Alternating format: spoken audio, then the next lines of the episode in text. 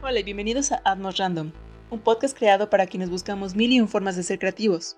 Yo soy Mariana y junto con amigos nos compartirán de qué maneras ellos encuentran su atmósfera de inspiración. Así que quédate, quizá te gustará salir de tu círculo y encontrarte con nuevos mundos creativos. Sin más que decir, comenzamos.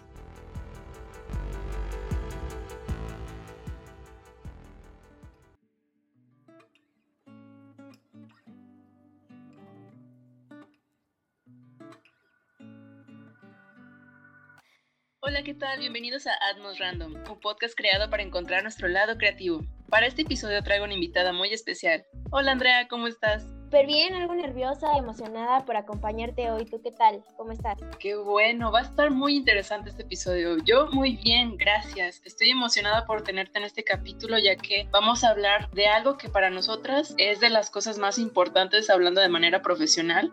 Pero primero, Andy, me gustaría que te presentaras y nos compartieras un poco de ti. Ok, bueno, pues me llamo Andrea, estudio diseño industrial, eh, ya casi por terminar la carrera y pues me gustaría que todos supieran, primero que nada, que soy súper apasionada en lo que hago o lo que me gusta, por lo que pues me gustaría que se tomara en cuenta durante este capítulo. Eso sí, por algo de lo que te conozco es que eres una persona bastante apasionada y que te encanta hacer lo que estás estudiando. Y de hecho, hoy vamos a hablar sobre el diseño industrial, así que desde la perspectiva en la formación de estudiantes. Pero primero vamos a definir qué es el diseño industrial. Esta definición es bastante compleja, ya que desde la visión de distintos autores y a través del tiempo ha ido evolucionando. Pero quiero definirlo desde mi punto de vista, al igual que me lo va a comentar Andy. La verdad, el diseño industrial es un proceso estratégico de resolución de problemas que se dirige hacia la innovación, que va construyendo el éxito de los negocios y guiando desde una mejor calidad de vida a través de productos, sistemas, servicios y experiencias innovadoras. Andy, ¿tú qué opinas de qué es para ti el diseño industrial? Bueno, primero comentar que me parece muy acertada tu definición y también decir que no existe como tal una definición estipulada eh, por ninguna institución entonces, pues sí tomarlo en cuenta eso. Y pues bueno, yo pienso que el diseño industrial más que nada es una herramienta estratégica para resolver problemas de la vida diaria de manera creativa. Eh, también buscan el máximo aprovechamiento de recursos tangibles e intangibles y sobre todo entender que es una disciplina para empatizar con los usuarios y el contexto. O sea, esto sí hay que tenerlo muy en cuenta, que el diseño eh, no solamente se, consciente, se concentra en usuarios y objetos, sino también tener en cuenta el proceso y todo lo que se va a llevar a cabo en el contexto que se vive, ¿no? Exactamente, de hecho, una parte muy importante para el diseño industrial es la creatividad y algo que a mí me encanta es de que el diseño puede adentrarse a distintas disciplinas y puede aliarse con distintos, ya sea profesiones, oficios. Es una carrera muy maravillosa porque no tiene un límite y realmente podemos ampliar nuestro campo laboral en, productos, en servicios, etc. Y bueno, como vamos a hablar del diseño industrial desde el lado de estudiantes, vamos a definir un poco de cómo ha sido nuestro proceso. Nosotras llevamos ocho semestres de preparación y un semestre trabajando con otras carreras en un proyecto integral y finalmente un semestre para la realización de la tesis o en caso de que se pueda graduar con otras opciones, pero en nuestro caso estamos en la etapa final, que es la de tesis. Andy, ¿tú cómo te sientes con esta etapa? Ah, pues mira, es todo un mar de emociones y sentimientos que me cuesta mucho controlar en este momento. Eh, por un lado, pues es mi principal motor, la felicidad que siento de ya salir, ¿sabes? De saber que lo logré y que a pesar de todos los obstáculos a los que me he enfrentado, pues aquí estoy. Y por otro lado es un poco frustrante llevar el proyecto de grado eh, en medio de una pandemia donde no podemos hacer investigación de campo o estamos limitados en tiempos. Y pues por esto mismo, para elegir el tema creo que fue un poco frustrante para las dos. Eh, bueno, yo que somos amigas, porque pues no podemos elegir ya que tenemos que tomar en cuenta la situación que estamos viviendo en este momento y, y saber, ok, no, no puedo investigar en campo, tengo que elegir un tema que se adapte a que pueda investigar mayormente vía digital. Entonces, pues bueno, pues nada, yo creo que a pesar de todo conozco las capacidades que ambas tenemos y estoy pues más que segura de que sacaremos adelante el proyecto. Claro que sí. De hecho, siendo sincera, es, es, difícil definir cómo me siento porque realmente a lo largo de la carrera ha sido como que un mar de emociones, como tú comentaste, y siempre lo he visto como una gran montaña rusa de con altos y muy bajos, pero creo que esta situación ha sido completamente inusual y radical de nunca esperamos que nuestra última etapa fuera en una situación de pandemia que nos cambiaría a 360 grados y realmente ahora nuestro reto es tener una visión a partir de la pantalla y poder analizar usuarios, analizar objetos, todo a través de lo digital. Así que es un reto muy importante, pero siento que sí se va a poder llegar a un resultado igual de interesante como se va a gestionar ahora. Pero bueno. pero sabes, hay veces que he tenido como que miedo porque siempre veía el, el proceso de mis compañeros, ya sea por sus habilidades o estrategias al momento de diseñar y a lo alto que han llegado, pero, ¿sabes? Creo que es de los mayores errores que a veces uno comete y que a veces hasta, hasta desmotivan de la carrera, porque el compararte con las habilidades de otros, a veces hasta terminas como que de sintiendo miedo contigo mismo. Y de hecho, hace poco hablé con una persona que me comentó algo muy interesante y me dijo, ¿sabes qué? Compárate siempre contigo misma.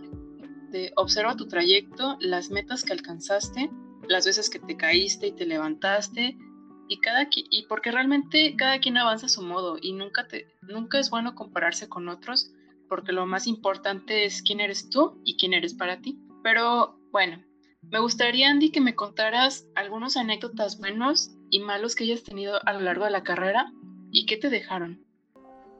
Pues mira, primero como que complementar un poco lo que mencionaste anteriormente, de no compararse o de estar observando de, ay, ¿a dónde llegó mi compañero? ¿En dónde estoy yo? O no superé mis propias expectativas, ¿sabes?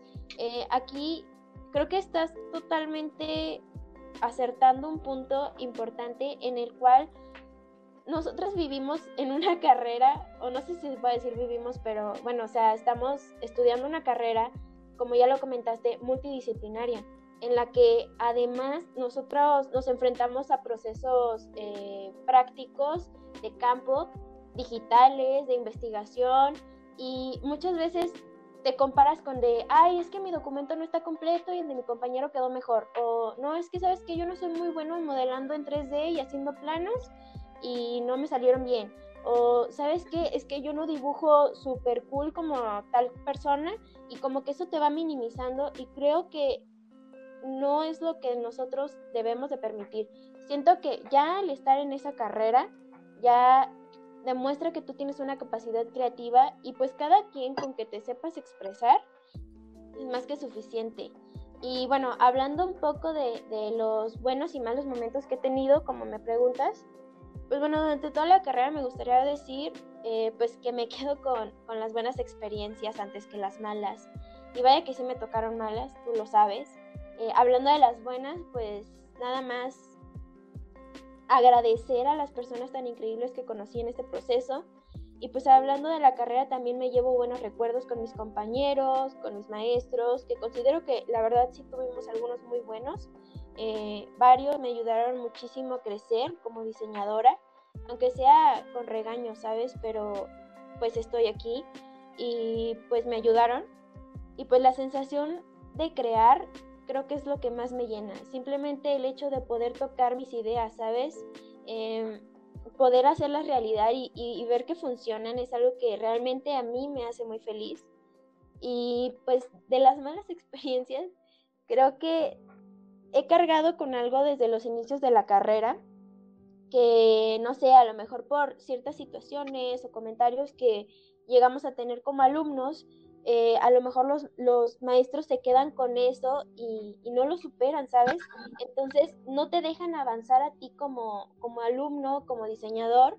Y pues también es algo que, que muchas veces no me dejó expresarme o desarrollarme en algunos semestres o proyectos que llegamos a tener por las mismas limitantes que los profesores nos ponían. Y también pues otra mala experiencia es, no solamente hablando de profesores o, o de, de, una universidad, sino en general, hasta en el ámbito laboral, eh, las limitantes a los que nos ponen o que son a veces personas de mente cerrada o que viven con muchos tabús y siento que ahorita es muy necesario quitarlos para poder crecer en el diseño industrial. Totalmente. Yo creo que laboralmente lo que sí podría decir es que eh, no he tenido muchos acercamientos, pero los que he tenido siento que no se valora en su totalidad el potencial que tiene un diseñador industrial. Desde la parte creativa de que podemos desarrollar, la empatía que tenemos con el entorno, la lógica a lo mejor para eh, gestionar proyectos o procesos. Pero pues bueno, nada, también pues cuéntame tú cómo te ha ido en esto. Wow, sí, comparto lo mismo de que sí hemos tenido profesores muy buenos que nos han marcado, a la vez que profesores malos que nos han dejado un trauma que nos ha ido cargando toda la carrera, pero wow. no, o sea, de, experiencias malas, literal, creo que compartimos a la misma persona. pero bueno, de experiencias buenas, creo que el adentrarme, a mí me, hizo enamorarme de la carrera fue adentrarme a los materiales, cuando teníamos los primeros acercamientos a talleres de materiales, así maderas, metales, cerámica, todo eso de vas conociendo la madera, cómo se utiliza, es bonito cuando ya vas identificando qué tipo de madera es, para qué se usa, el ensamble, las vetas, o sea, son como que esos detalles que te van enamorando en la carrera también el, proceso, cómo lo vas gestionando, ya cuando tu cerebro ya lo está viendo de manera industrial, de voy a usar este, material para este mobiliario, porque yo sé que a, esta persona al momento de que se siente, va a tocar la madera y se va a sentir como en casa, se va a sentir seguro, o sea, todo eso va creando como que una mente industrial tan, tan mágica, tan bonita, que realmente esa es de las experiencias que más me han gustado. La parte de práctica, eh, realicé prácticas hace creo que dos años en una empresa de robótica. Y de ahí me gustó bastante porque, de hecho, comparto contigo la idea de que hay muchos tabús con la carrera, eso sí. Hoy en día la carrera todavía se confunde mucho, ya sea con diseño gráfico, con arquitectura. Pues ahora sí que nosotros somos como que los exploradores que vamos a estar rompiendo esos tabús diciendo yo diseño objetos para un bien, ya sea en su empresa, en, generar objetos para un bien social, etc.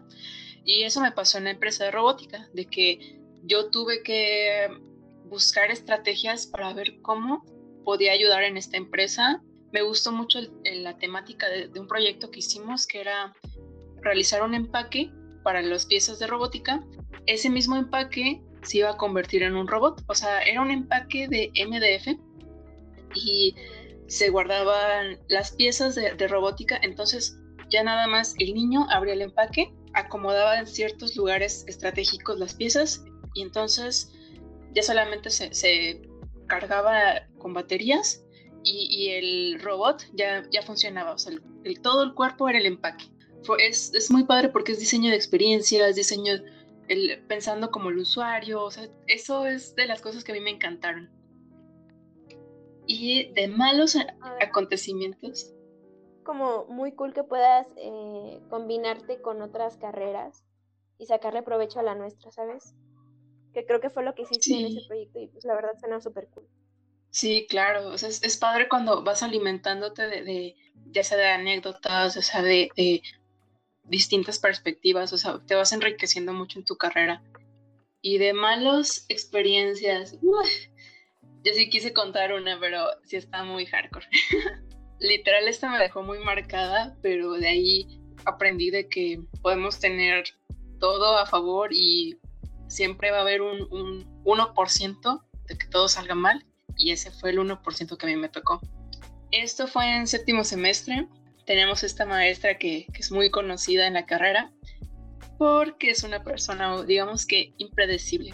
El proyecto que teníamos que realizar era hacer un producto de madera para un concurso de maderas duras. Entonces, teniendo a esta maestra, desde la elección de mi tema fue bastante complicado, de que nada le gustaba, no la podía convencer, me mataba dibujando, investigando, leyendo de maderas, argumentando de por qué elegí el tema y hasta que ya, por, fin, la convenzo teníamos muy poquito tiempo porque todavía tenía correcciones tras correcciones con ella y entonces ya teníamos como que esa pequeña semana o menos de la semana para realizar el producto. Y justo en ese tiempo una persona me, invitó a trabajar en una empresa de muebles. Yo pregunté si me permitían realizar mi, lámpara con, eh, con ellos y me decían que sí, que no había problema, porque ya sabes cómo son los talleres, de que siempre está eh, atascado de gente y todo está a tope y es un caos. Entonces, toda esa semana iba diario, de que me ponía a trabajar, tenían máquinas, tenían todas las máquinas, tenían carpinteros en caso de que necesitara ayuda, y, y estaba quedando súper bonita mi lámpara, así de, ya tenía la madera seleccionada porque tuve que ahorrar de que esas maderas estaban súper caras. Yo me acuerdo que necesitaba, para lo poquito que necesitaba, sí, estaba súper caro. Bueno, ya casi terminaba la, lámpara, entonces cae el viernes, llueve, ese día no voy porque dije, no, para que la expongo, se va a mojar, y no se vaya a pandear por cualquier cosa. Ok, voy el sábado, no hay problema. Entonces llega el sábado, todos serios, sí, como si algo hubiera pasado, así, un silencio súper extraño. Me sienta el dueño, ajá, me sienta el dueño y va diciendo, mira, pasó esto, hubo un accidente, se quemaron los materiales y donde estaba la lámpara se quemó. Te lo juro que en ese momento estaba fría, o sea, me temblaban las piernas, yo, yo pensaba que no era cierto, o sea, te lo juro que en mi mente era de esto es una broma, no está pasando. Y pues ya como que reaccioné y fue de, no, no es posible y entré como en un shock. Y entonces dije, no, o sea, es sábado a las 9, cierran a las 3, tengo que poner todo mi trabajo de una semana en tantas horas, ok. Y no, hombre, y, o sea, imagínate, estás en shock, estás estresada, estás agarrando todo para, para recuperar y hacer una lámpara nueva y y luego imagínate, el dueño se puso a ayudarme y es de estas personas que, por desgracia, en la carrera muchas veces las personas de oficio, en el caso de las mujeres, siempre hacen esto de los hombres saben más que tú. Muchos de los casos, no sé si te ha pasado, ¿sí? Y en este caso con él, me pasó de que vas a cortar esto, no, yo lo corto, y vas a ensamblarlo, no, yo lo ensamblo. Hizo unas porquerías, o sea, quedó todo deforme, aparte ninguna medida de seguridad. Yo estaba así de no, o sea, me voy a morir aquí. Llego a mi casa, me puse a llorar, me puse en shock. Ya cuando me acordé fue de no, o sea, tengo que ponerme las pilas, tengo que acabar porque tengo que acabar. Y esto nunca lo había hecho. Yo le mandé mensaje a la maestra y ella, con las palabras más dulces, me dijo, termínalo. Y yo, ok. Entonces, a partir de las seis, de las 6 del, sábado en la tarde a las 5 de la mañana del domingo trabajando. Solamente dormí dos horas. Y con ciertos lapsos de tiempo en lo, que me ayudaban mis papás, pero yo sentía una presión horrible de estoy haciendo que mis papás se esfuercen con, con, cosas que no deberían estar haciendo, o sea, no tienen que estarme ayudando. Y yo sentía mucho pesar en eso. Pues aparte mis papás de, es que yo no sé aplicar, no sé, resanador o no sé, o sea, cosas que pues nosotros ya conocemos y no podemos como que estarles explicando, así que con lo que podían entenderle me, me, ayudaban.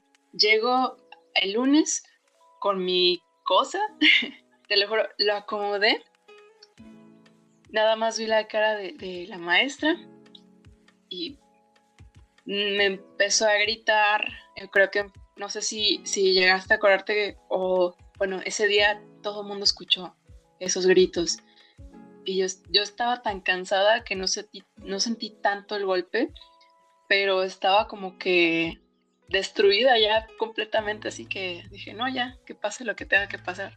Esta experiencia de, de, lo único que puedo aprender es de, por algo estamos en la carrera. El trayecto en el que estamos estudiando siempre van a haber errores y es lo bueno porque en el tiempo en el que vamos a estar estudiando vamos a estar teniendo experiencias en las que en algunos casos vamos a tener éxito y en algunos casos vamos a fracasar, pero pues lo interesante de los fracasos es de que siempre vamos a aprender de ellos, del éxito casi no. Así que de esto ya aprendí como de, ok, nunca me voy a confiar. También tomar las cosas de quien viene, o sea, si la persona, si esta maestra se puso así, es como, pues, no tenía por qué, porque esto fue algo muy impredecible y fuera de, de mis manos. Y también como que no tomarte las cosas tan a pecho. Sí, definitivamente. Tú sabes que yo más que nadie te comprende. Pues oh, sí. por algo muy, muy, muy similar y, y creo que, fíjate que al final de esa experiencia lo que se puede aprender justo es lo que dices, de tomar las cosas de quien viene. A mí me duró el shock como, no puedo creer lo que está pasando, me duró meses, o sea, te lo juro, me duró meses. Y a veces este tipo de situaciones o este tipo de personas que, que te desgastan y te destrozan la vida porque no hay otra palabra, eh, es de lo que se puede aprender para ser fuerte, ¿sabes? Siento que ambas, pues pasamos en, tú en séptimo, yo en octavo, o sea, fue, fueron seis meses de diferencia de que pasamos por situaciones muy, muy similares. Y siento que después de esa situación nos volvimos mucho más fuertes, porque ya no dejamos que nadie nos, nos gritara o que nos hiciera sentir como basura, ¿sabes? Porque eso no solamente pasa en la escuela, también pasa en la vida real. Y creo que este tipo de experiencias también nos sirven mucho para darnos cuenta de que así es la gente. Y si es tu jefe o si es este, no sé, una persona a la que le estás diseñando, pues así es. Y tampoco debemos de permitir eso, claro, pero no es algo que podamos controlar, no es una situación que, que podamos evitar. Simplemente pasa y hay que sobrellevarlo y buscar salir adelante en esto. Pero creo que lo hicimos bien ambas. Realmente también es bueno entender que vamos a tener que fracasar en muchas ocasiones y también no rendirnos, pero aparte como que no afectarnos emocionalmente tanto, porque la, la, la vida va a ser así, no, no, nada de las cosas que hacemos van a salir bien. Eh, ojalá que sí, eso es lo que todos queremos, pero pues también aprender de ello.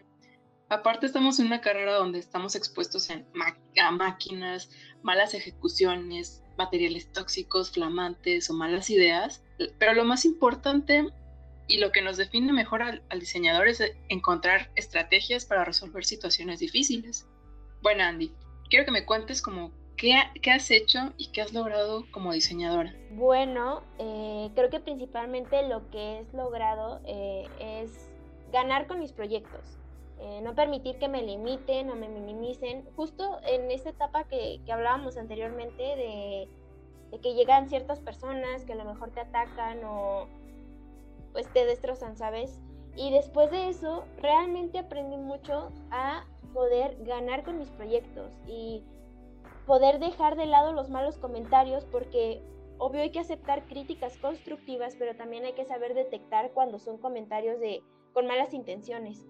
Y pues siento que durante toda la carrera he buscado llevar al, al mismo nivel mis skills también, pues he trabajado muchísimo durante todo este tiempo en lo que era mala. Por ejemplo, yo era mala con mi redacción en mis documentos.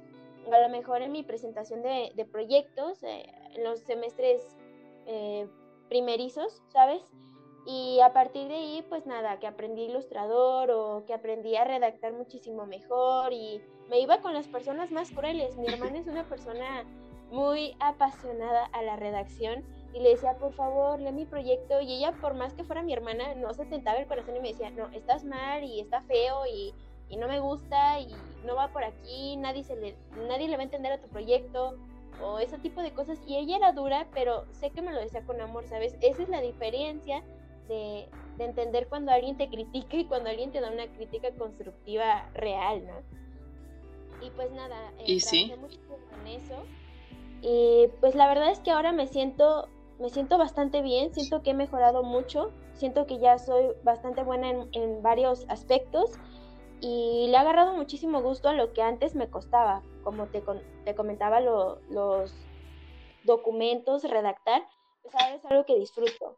Y pues nada, o sea, cada una de las etapas yo las disfruto como loca porque pues más que nada de que ya sé que se va a acabar la carrera y a partir de, de octavo fue que dije, wow, o sea, yo ya, yo ya soy, o sea, yo ya tengo que demostrar quién soy. y pues me decidí a disfrutar simplemente cada etapa de diseño. Hasta los fracasos se disfrutan, como tú lo mencionas, es de donde se aprende y pues esto también es algo que ahorita disfruto porque digo, wow, o sea, muchas cosas no se pueden controlar simplemente porque el tiempo, otras personas o situaciones y también de esto hay que aprender. De, hecho, algo muy curioso es de que se ríe de sus errores ya después. Un amigo me, me dijo a principios de la carrera de guarda tus libretas donde haces tus dibujos y después de unos años vuélvelos a ver. Entonces, hace creo que unos meses encontré una vieja libreta de, primer semestre y veía los dibujos y decía, wow, o sea, de dibujos así súper básicos de bolitas, bien, bien como que principiantes, pero es bonito de, ya logré dibujar así de ya me sé expresar a través del dibujo. Qué padre todo lo que ha evolucionado. Al igual que los displays. No sé si te acuerdas cómo eran tus primeros displays. Los míos eran horribles, así de. Horribles. Fondo de color. Ay, no, o sea, hasta las texturas. Era de. No se entiende. sí. Lo recuerdo y me perturba, ¿sabes? Justo por eso, o sea, tuve como que la gran necesidad de aprender como a saberme expresar digitalmente y la verdad es que ahora disfruto muchísimo poder presentar mis proyectos de una manera visual bonita que atrape a las personas y que se vea limpio, organizado. No sé, pero ay, no tienes tanta razón. O sea, yo recuerdo mis primeros displays y era como de, no, no, no, no lo quiero volver a ver nunca. O sea, te odio. me encanta, me encanta saber dónde estoy hoy. Sí, es lo padre, porque vuelves a verlo así, es como de, bueno, ya, ya llegué hasta aquí. Qué padre de que sí he crecido, no pasé cinco años en vano. Yo la verdad, a partir del diseño industrial, creo que yo encontré mi, mi pasión por la fotografía, el dibujo y el crear cosas. Y hay una sensación muy curiosa cuando empezamos a crear cosas. Es como un bebé, así lo voy a definir. Desde planificarlo, tenerlo en tu cabeza, dibujarlo, empiezas a imaginar de cómo va a surgir la magia al seleccionar materiales, cómo los cómo pule los pequeños detalles, es increíble cuando al fin, cuando sale o nace tu objeto, cumple funciones, objetivos y hasta tiene un propósito. A mí mis mayores logros han sido en proyectos que, que han sido para ayudar a un bien, para, para un tercero, por ejemplo, a personas con alguna distinta, con capacidades diferentes o un mobiliario urbano, o sea, son cosas que no se los vas a dar directamente a esta persona, pero sabes que en algún futuro lo va a utilizar y les va a servir a personas que no conoces, van a crecer con, con un objeto que les va a ayudar en un futuro. Eso es lo que a mí me gusta. Y bueno, Andy, vamos a hablar un poco de cómo hemos lidiado con los bloqueos creativos, que es lo más, más difícil que nos ha pasado en la carrera. ¿Quieres te doy mi, mi punto de vista de cómo yo he logrado salir de esto? Primero que nada, lo que hago ahora lo aprendí a la mala también. Lo primero que hago es darme un descanso porque cuando estoy bloqueada es porque algo anda mal en mí. Porque por lo regular soy una persona llena de ideas y jamás batallo con eso, ¿sabes? Y si me bloqueo, y vaya que me ha pasado muchísimo a lo largo de la carrera, es porque pues algo está mal, ¿no? Entonces, pues me gusta descansar, ya que es lo que más me ha servido. Eh, relajarme, tratar de distraerme, de no pensar mucho en el bloqueo en ese momento que estoy relajándome. Esta parte me cuesta un poco porque soy una persona con ansiedad, entonces como que tienes ese pensamiento de, ay, no, no puedo sacar adelante tal proyecto o, o no sé qué hacer ahora o tengo el tiempo contando, pero de nada sirve que te fuerces a hacer algo que en ese momento no eres capaz porque emocionalmente o anímicamente o lo que sea estás mal. Y pues nada, o sea, eso de, distraerme y descansar un poco es lo que hago y pues simplemente concentrarme en mi respiración, ¿sabes? O sea, enfocarme en, en que estoy en este momento, en que existo ahora y pues hacer lo que me gusta, al menos por un pequeño lapso de tiempo. Por ejemplo, lo que me gusta es cocinar algo que disfruto muchísimo, comer algo rico, eh, ver una serie o película, que pues es algo que siempre hago, ¿sabes? Pero como que también lo hago de fondo mientras hago otras cosas. Entonces, cuando quiero desbloquearme, eh, sí me gusta como que realmente concentrarme en que estoy viendo eso y ya. O sea, no dejar eh, otra, otra distracción en mi mente. Y pues también me gusta después, eh, ya en las noches, darme mi tiempo para escuchar música, que es algo que a mí me inspira muchísimo. Siento que, que a mí me gustan bastantes géneros y pues nada, como que simplemente relajarme escuchando las canciones que me gustan. Es algo que disfruto y después de eso, ya que me siento mejor, ya que estoy tranquila, me gusta afrontar mi problema y analizarlo y puedo mejorar yo y qué debo cambiar para evitar esto y que el problema no está en mis manos, ¿sabes? También entender que hay cosas que están fuera de, mi alcance y también quitar lo que me perjudica. Así también me he alejado de muchas personas o situaciones que simplemente a la larga me, me sofocaban. Y pues también creo que es importante entender que como creativos somos muy sensibles. Entonces, muchas veces interactuamos con personas o situaciones de nuestra vida personal que a la larga también te meten como pensamientos, vamos a llamarlos tóxicos, que, que no te dejan y, y, uno pues los ignora, ¿no? Porque dices, ah, ok, separo mi profesionalismo de mi vida personal. Pero es algo que también tenemos que entender que no se puede hacer. Y es algo que, que tenemos que superar y atacar el problema de fondo para poder continuar con, tanto con nuestra vida como con el proceso creativo, que en este caso es de lo que hablamos, pero sí creo que va muy ligado y siento que sí se debe de, de darse un tiempo, o sea, uno como, como creativo y analizar el problema y atacarlo, ¿sabes? O sea, quitarlo completamente de nuestra vida. Sí, completamente de acuerdo, porque es importante primero eliminar todo lo tóxico que te rodea, porque influye bastante lo que sientes con lo que vas a diseñar. También es importante, y es algo muy curioso de que la carrera de diseño industrial siempre está, siempre está a todas horas. O sea, no es solamente una jornada laboral, sino que lo vas a estar pensando, vas a estar ideando cosas en la noche, en la mañana, en la tarde. O sea, no hay una hora específica para un proceso creativo. Solamente tienes que aprender a lidiar y buscar estrategias para poder manejar las, las ideas que vayan llegando a tu mente. Porque realmente no existe una metodología exacta para lidiar con los bloqueos creativos, pero sí existen estrategias para poder encontrar soluciones dependiendo de cuál sea la necesidad que busques cubrir. Por ejemplo, ya, ya yendo un poco como si fuéramos a diseñar ahorita un, un proyecto. Cuando eliges un tema, te puede ayudar bastante pensando de lo que te gusta, qué problemas ves en, en ello, no sé, al comer, al bañarte, al salir. Pensar en, problemas en alguien que no es como tú, alguien opuesto a ti, por ejemplo, un adulto mayor o una persona distinta a ti en capacidades o en una mascota o no sé.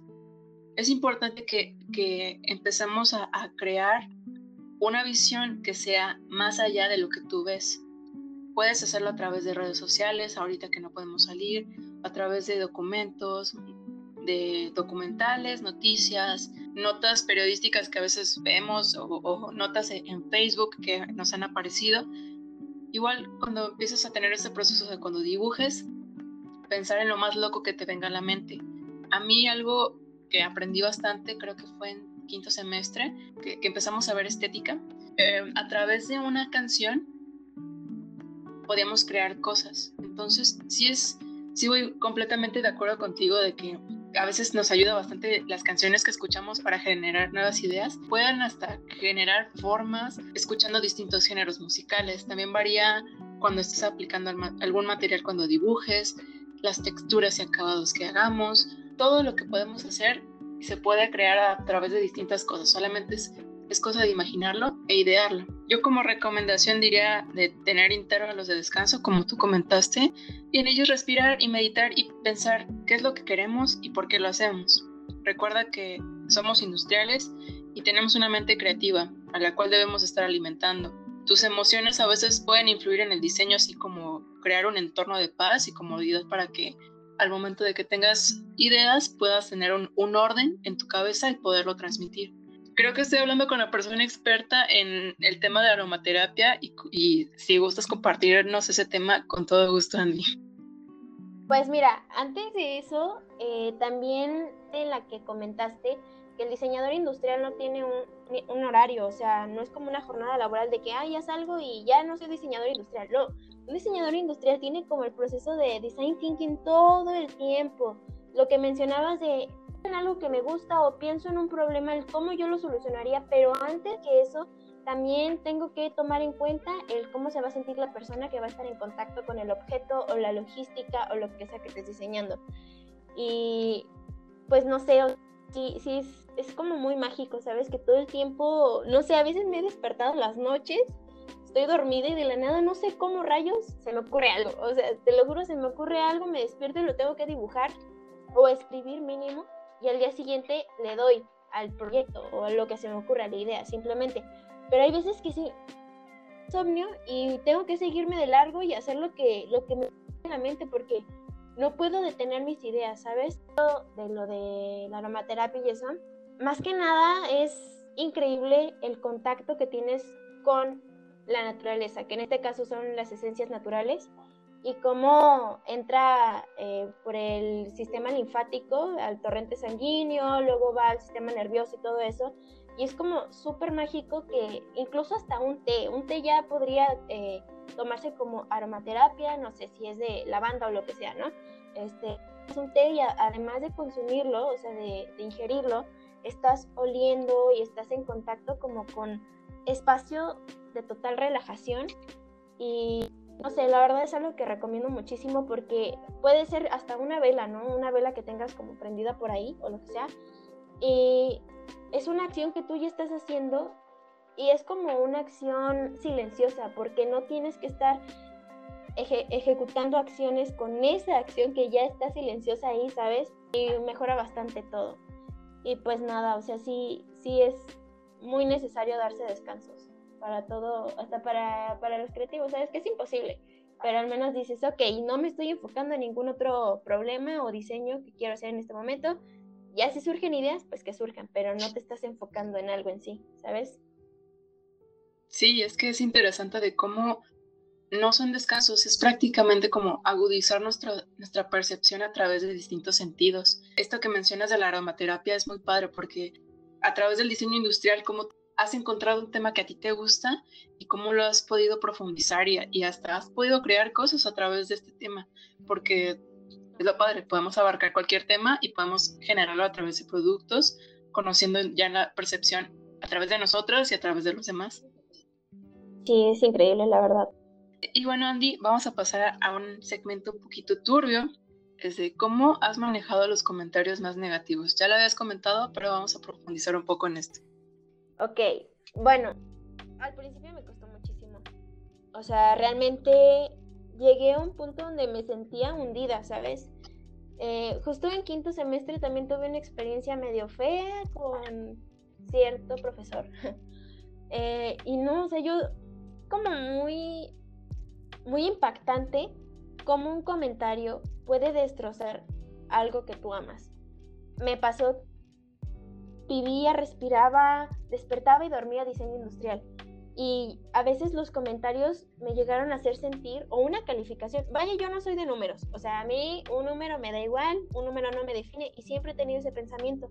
Pero hay veces en los que en proyectos he dado todo de mí, de verdad, todo, sangre, sudor, tristeza, desesperación, felicidad, todo. O sea, que siento que realmente di una parte entera de mí en un proyecto y por comentarios de personas, profesores o lo que sea, este, se me caía el mundo porque yo decía, wow, o sea, ¿cómo no puedes valorar que te di más de lo que tú me pediste? ¿Sabes? Entonces era algo con lo que yo al principio no, no podía. Y, y ya después, cuando llegué al punto más bajo de mi ser, en, en octavo semestre, te lo juro, yo, yo ya sentía que no daba una, o sea, estaba perdida mal. Eh, destrozada. O sea, yo no, no, no tenía ni siquiera ya ganas de seguir, quería darme un descanso porque mentalmente ya no era capaz.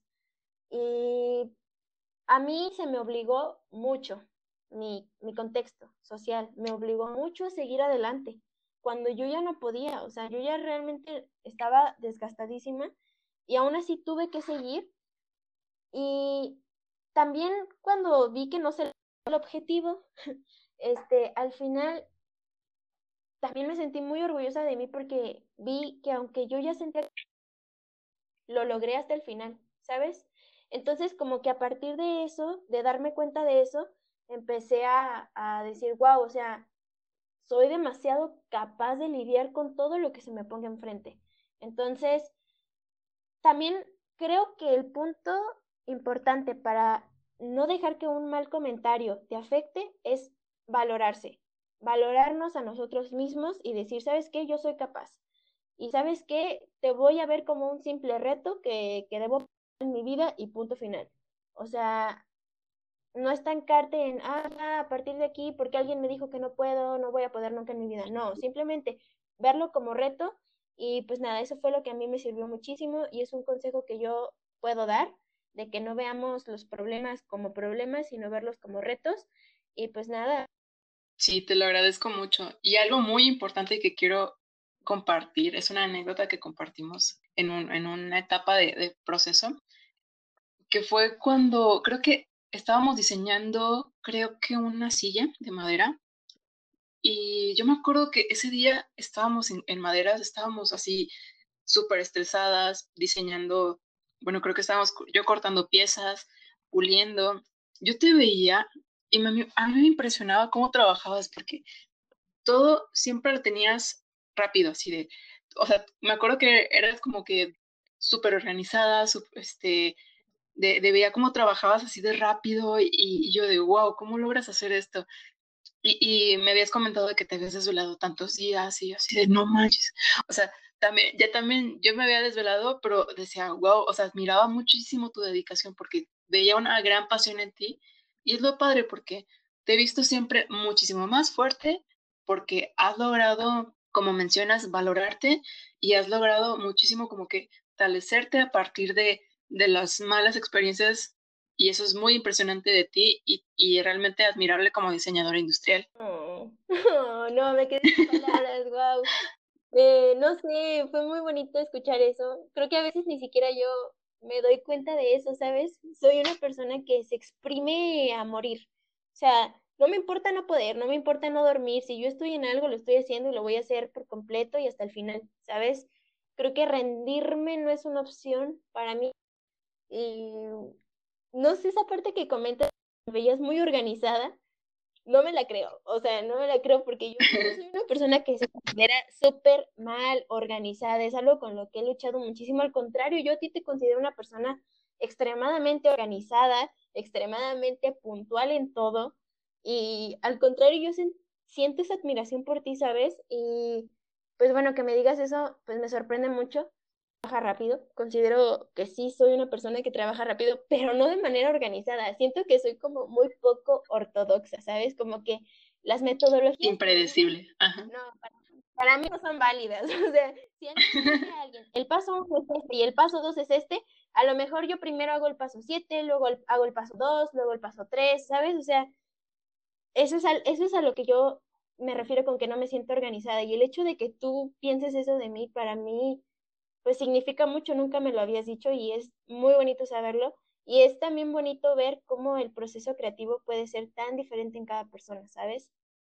Sí, es que es bueno. Eh, aparte, es padre de cuando tienes amigos, uno no ve cuáles son los logros de, de, uno. O sea, es, es, lo bueno de tener un compañero de la misma carrera, porque a veces esa persona te admira por algo que ni siquiera uno se ha dado cuenta pero pues es lo bueno de que luego te lo menciona y es como ay, qué padre, o sea, te retroalimenta y te hace sentir bien emocionalmente de, de, ay, soy bueno en diseñando, eh, no me había dado cuenta y eso es muy padre. Tomando en cuenta la pregunta que hemos hecho de cómo manejar los comentarios negativos, realmente siempre es bueno tomarlo de quien viene. Siempre debe haber personas buenas o malas, por ejemplo, en los profesores.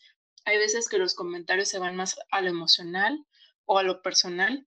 Y siempre es bueno aprender a, diferenciarlo, de ver desde distintas perspectivas cómo lo ves hacia tu diseño, por el cual siempre es bueno evaluarlo a través de distintas personas que conozcas, ya sea que estén adentradas al diseño o que no conozcan nada del diseño, que realmente te den su punto de vista. Es importante. Y algo que siempre sucede al crear un producto es de que muchas veces el diseñador nunca está seguro cuando por fin está listo su trabajo muchas veces pasa de que hasta que llega al usuario el objeto y lo acepta, se podría decir que al fin se terminó de crear el objeto, pero hay veces que hasta ya teniendo la aceptación del mercado y del usuario, todavía dices, ay, puedo haber, puedo mejorarlo, puedo hacer esto. Uno nunca va a estar completamente satisfecho con su diseño. Y está bien, porque eso es bueno tener una perspectiva amplia de cuáles son las nuevas necesidades que existen. De, de constante evolución, o sea, de estar recibiendo el feedback que te da el usuario y decir, ok, ¿qué voy a mejorar a partir de esto? ¿O qué otra necesidad surge? También eso es importante detectarlo. Exactamente. Y bueno, Andy, con esto terminamos el capítulo. Los datos donde estuvimos platicando esta información estarán en la descripción.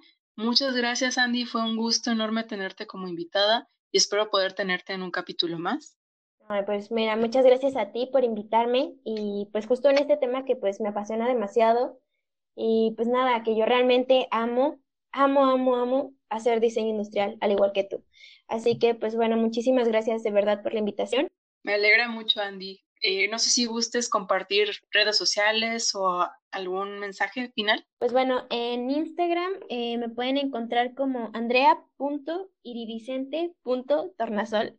Eh, para cualquier cosa. Y eh, bueno, te dejo mi Behance, si quieres lo puedes este, adjuntar a la descripción de podcast.